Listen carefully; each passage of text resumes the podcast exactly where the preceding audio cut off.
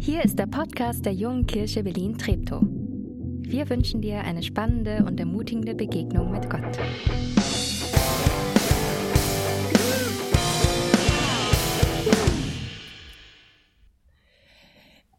Ich gehe immer Freitagvormittags schwimmen im Fez. So auch am Freitag von der Woche und natürlich auch letzten Freitag. Aber die Geschichte, die ich euch erzählen möchte, ereignete sich am Freitag von der Woche.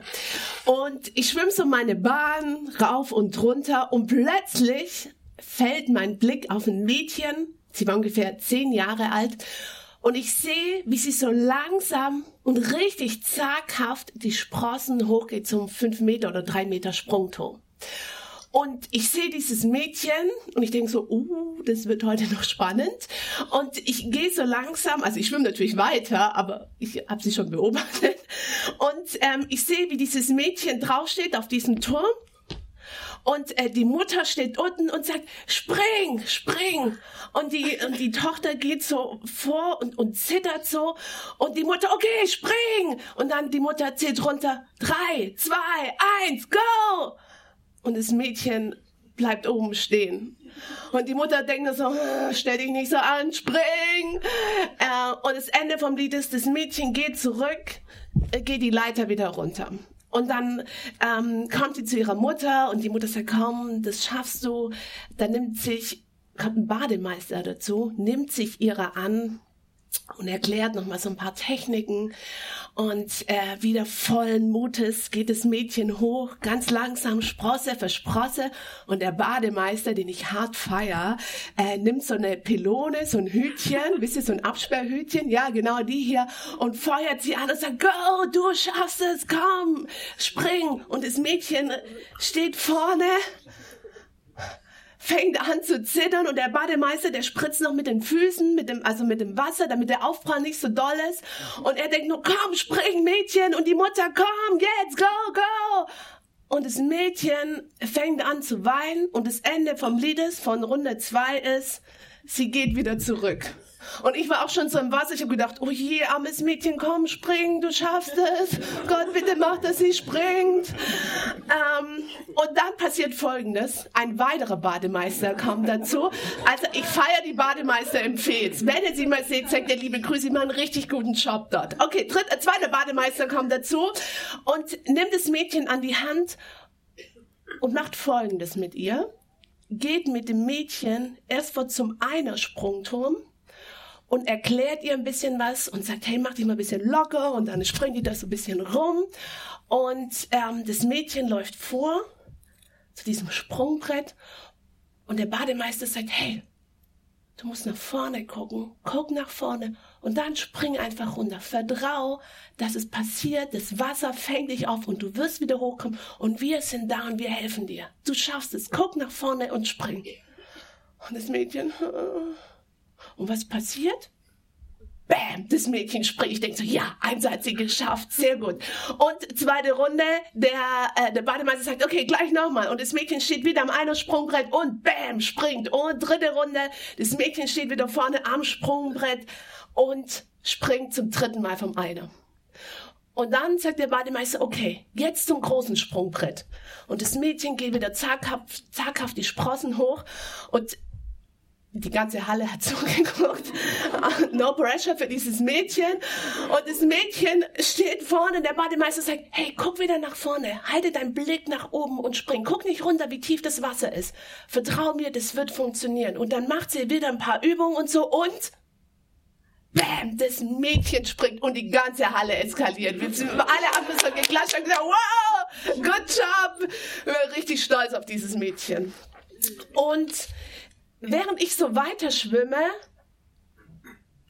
merke ich, wie Gott zu mir sagt, Jana, das ist genau Glauben. Das ist genau Vertrauen in mich.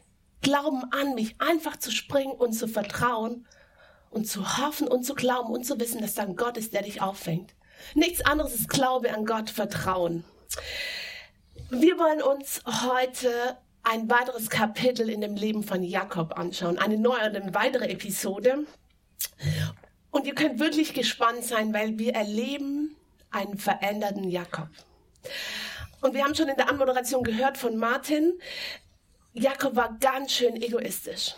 Sein Leben hat sich nur um sich selber gedreht und sein Leben war auf Lügen und dann auf Betrug gebaut. Und die Begegnung mit Gott in Bethel, die hat ihn verändert. Wo Gott zu ihm gesagt hat, hey, ich bin mit dir mit, ich gehe mit dir mit, du bist nicht alleine, ich leite dich, ich zeige dir den Weg. Jakob hat sich weiter auf den Weg gemacht. By the way, waren es 850 Kilometer. Ist ganz schön lange Reise. Und wir wissen, wir lesen in der Bibel gar nicht so viel, wie die Reise verlaufen ist.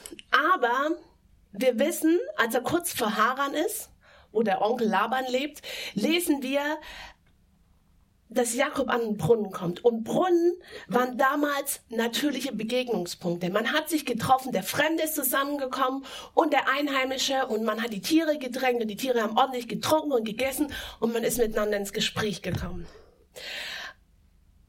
Und Jakob hat gedacht, ah, ich check mal die Hirten ab, vielleicht wissen die ja was über Laban. Und dann kam er so näher zu diesen Hirten und sagt, hey, Jungs und Mädels, wie sieht die Lage aus? Woher kommt ihr denn? Und dann sagen die Hirten, ey, wir sind gar nicht so weit weg, wir wohnen gar nicht so weit weg von hier, wir sind von Haran.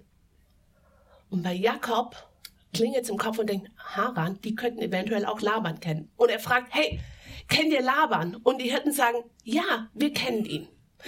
Und Jakob denkt sich, ich erkundige erstmal vor, wie es Laban geht, ob der überhaupt bereit ist, für mich aufzunehmen. Und ob es ihm gut geht, vielleicht hat er ja gerade eine Schwierigkeit oder geht es ihm nicht so gut. Und die Hirten sagen, ja, hey, Laban geht's gut, ihm geht's richtig gut. Er hat tolle Kinder, ähm, Haus, Hof, Knechte, Mägde, ihm geht's richtig gut ich glaube, Jakob hat sich total gesehen, nach so einer langen Reise endlich anzukommen. Und es passiert noch eine weitere Begegnung am Brunnen. Labans Töchter Rachel, die ist Hirtin. Und Hirtin ist jetzt heutzutage nicht so ein fancy Beruf, aber damals war das ein richtig nobler, guter Beruf. Und Jakob sieht Rahel und ich könnte mir vorstellen, was er gedacht hat. Und Laban hat aber heiße Töchter. Da bleibe ich mal dran. Und nachdem die Tiere getrunken haben und die ganze Sippe nach Hause gegangen ist, sind sie dann auch äh, zu Laban gegangen und Jakob ist mitgegangen. Und als Jakob Laban sieht, weint er, weil er weiß, seine Reise hat ein Ende gefunden. Und er weiß, hier kann ich die nächsten Jahre bleiben, hier bin ich sicher. Und dann legt er los und erzählt Laban all die Jahre, was all die Jahre passiert ist. Übrigens, wenn du die letzten Wochen verpasst hast, dann hör doch unseren Podcast an von meinen Kollegen, was sie zu erzählen haben, damit du die, damit du up to date bist über die Geschichten von Jakob. Zurück zur Geschichte. Was dann passiert ist, das hören wir von Isaac.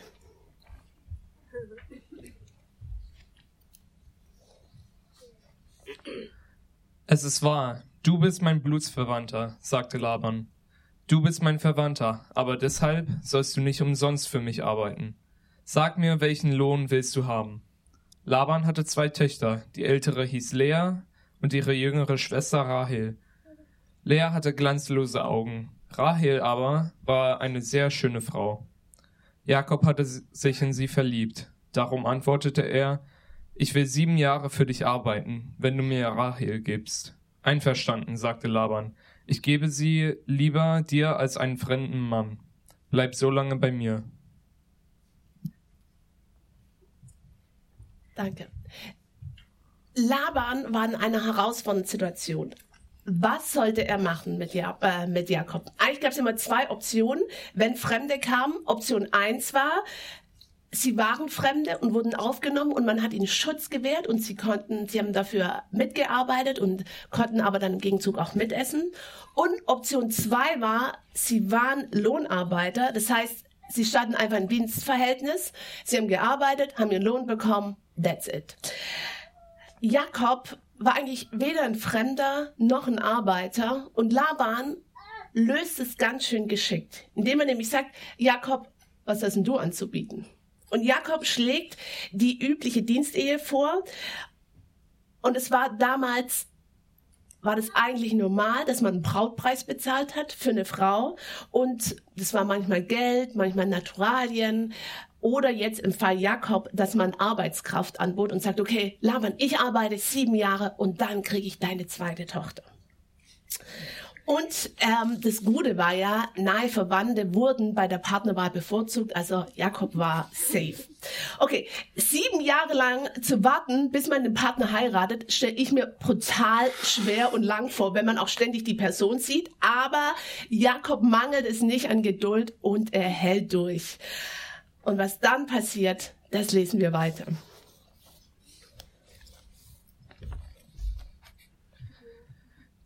Die sieben Jahre, die, die er für Rahel arbeiten musste, vergingen für Jakob wie im Flug. So groß war seine Liebe zu ihr. Danach ging er zu Laban. Die Zeit ist um. Gib mir Rahel, meine Braut. Ich will sie nun endlich heiraten und das Bett mit ihr teilen. Laban lud alle Leute des Ortes zu einer großen Hochzeitsfeier ein. Am Abend, als es dunkel war, brachte er aber nicht Rahel, sondern Lea zu Jakob, und er schlief mit ihr. Laban hatte ihr sein, seine Magd Silber zur Dienerin gegeben. Am nächsten Morgen entdeckte Jakob versetzt, entsetzt, dass Lea neben ihm lag. Sofort stellte er Laban zur Rede. Was hast du mir da angetan? Warum hast du mich betrogen? Ich habe doch für dich gearbeitet, um Rachel zu bekommen. Es ist bei uns Sitte, die jüngere Tochter vor, die, vor der älteren zu verheiraten entgegnete nicht Sitte, entgegnete Laban. Verbring mit Lea die Hochzeitswoche, dann bekommst du Rahel noch dazu. Allerdings musst du weitere sieben Jahre für mich arbeiten. Jakob willigte ein. Eine Woche später, als die Feierlichkeiten vorbei waren, bekam er auch Rahel zur Frau. Ihr wurde die Magd Bilha als Dienerin mitgegeben.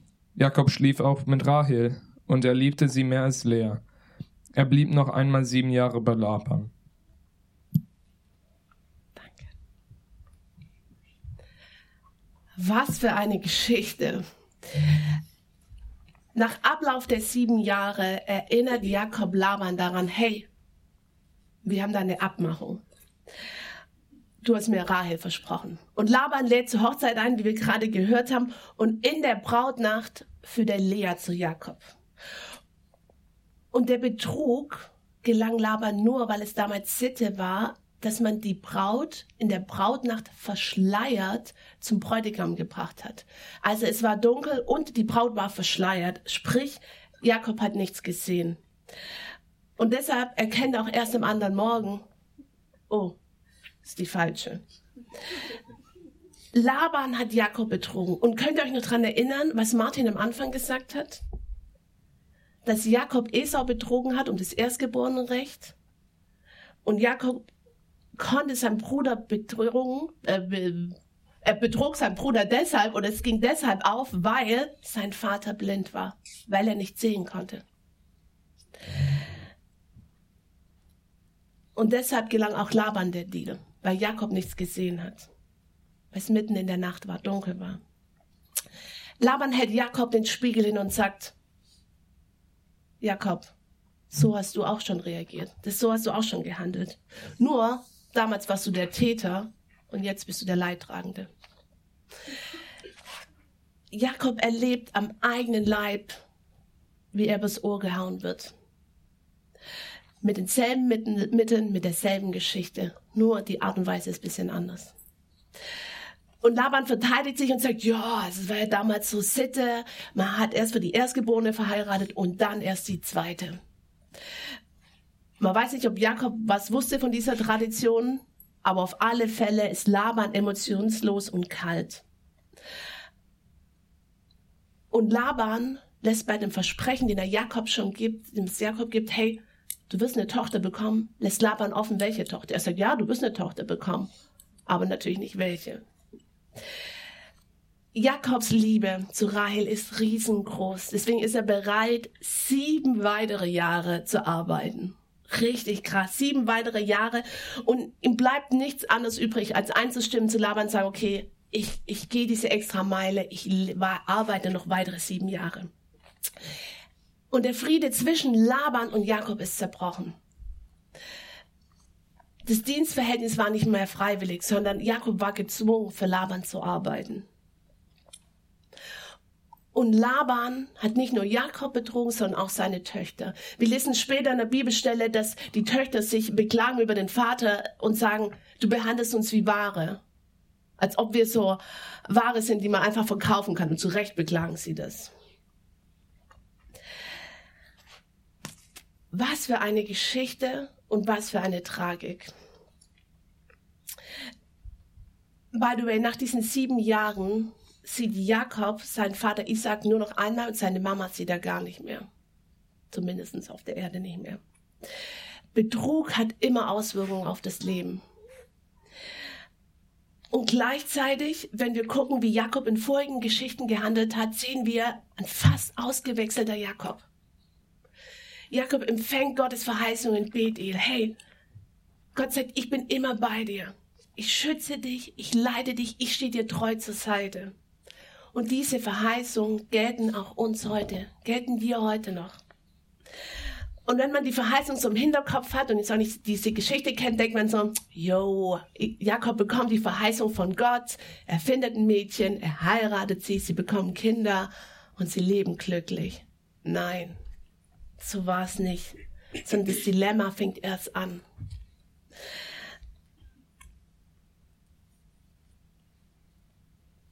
wenn wir Gott in unserem Leben haben, dann wird es auch Schwierigkeiten geben und Herausforderungen. Aber das Faszinierende ist, dass in den Schwierigkeiten, in den Herausforderungen, in den schweren Zeiten Gott sagt, ich bin da. Du bist nicht alleine, du musst da nicht alleine durch.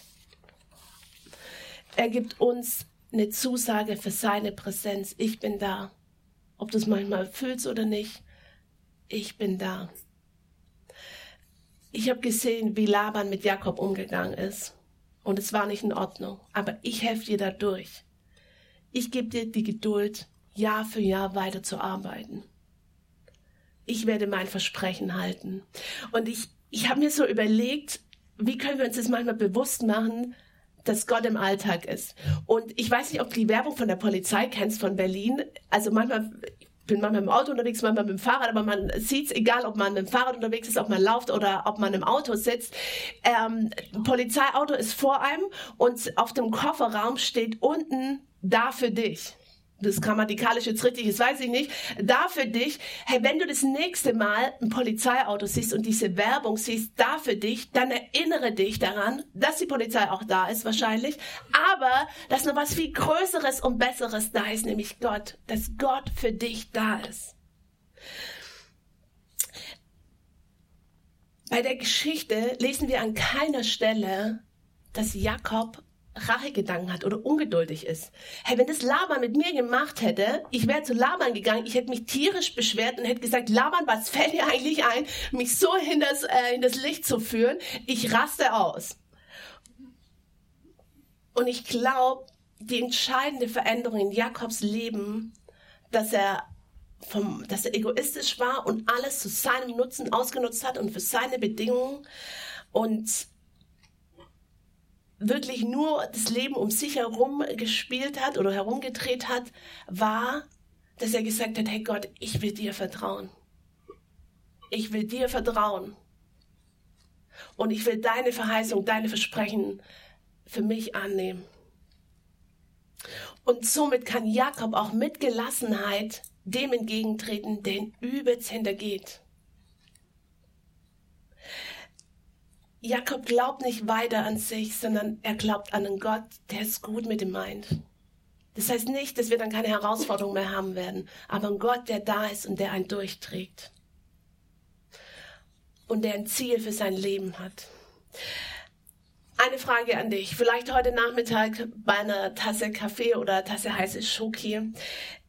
In welcher Situation oder Beziehung fühlst du dich gerade unfair behandelt? Belogen oder sogar betrogen. Und was kannst du tun?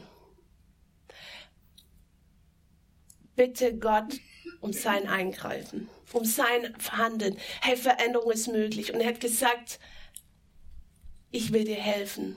Und bei mir ist nichts unmöglich. Er hat genau das denen versprochen, die ihm vertrauen.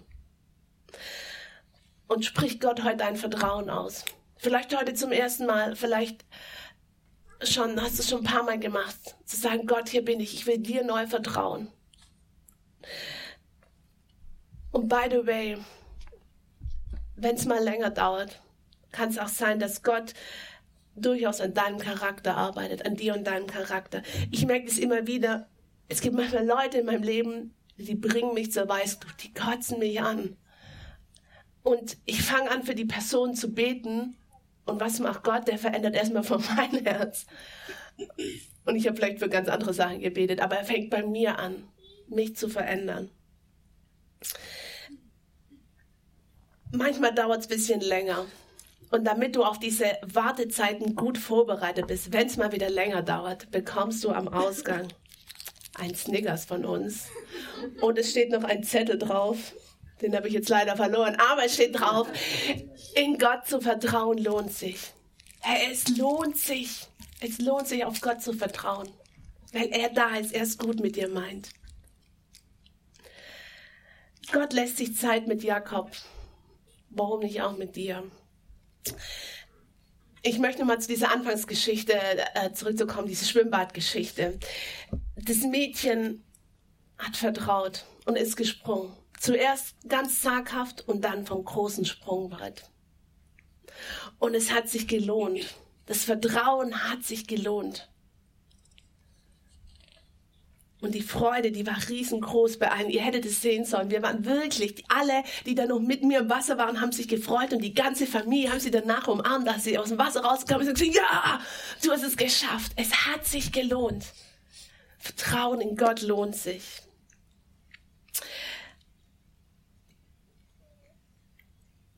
Eins steht fest und das kann dir kein Labern der Welt wegnehmen. Gott ist da, er schützt dich, er leitet dich und er steht dir treu zur Seite. Die Band darf jetzt nach vorne kommen. Und ihr dürft alle mal aufstehen, bitte, wem es möglich ist.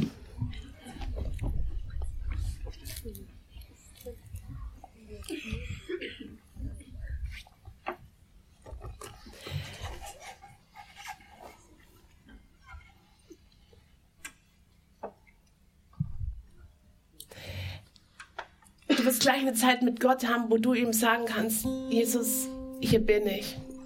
Und ich, ich will dir vertrauen in dieser Situation.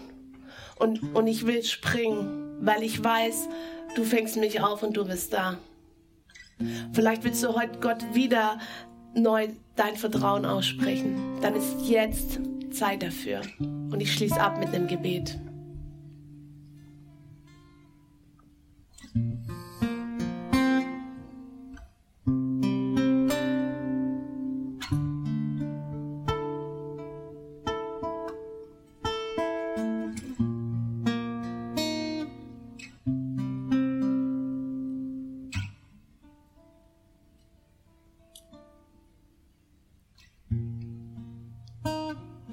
Jesus, ich will dir hier neu vertrauen. Und ich will springen in deine Arme. Weil ich weiß, du meinst es gut mit mir. Du bist da.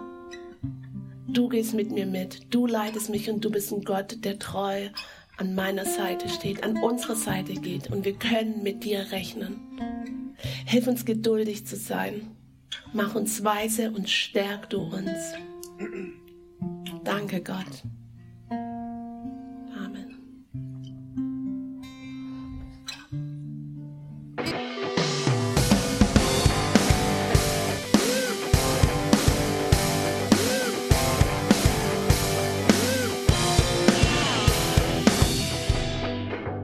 Dass du diesmal dabei warst.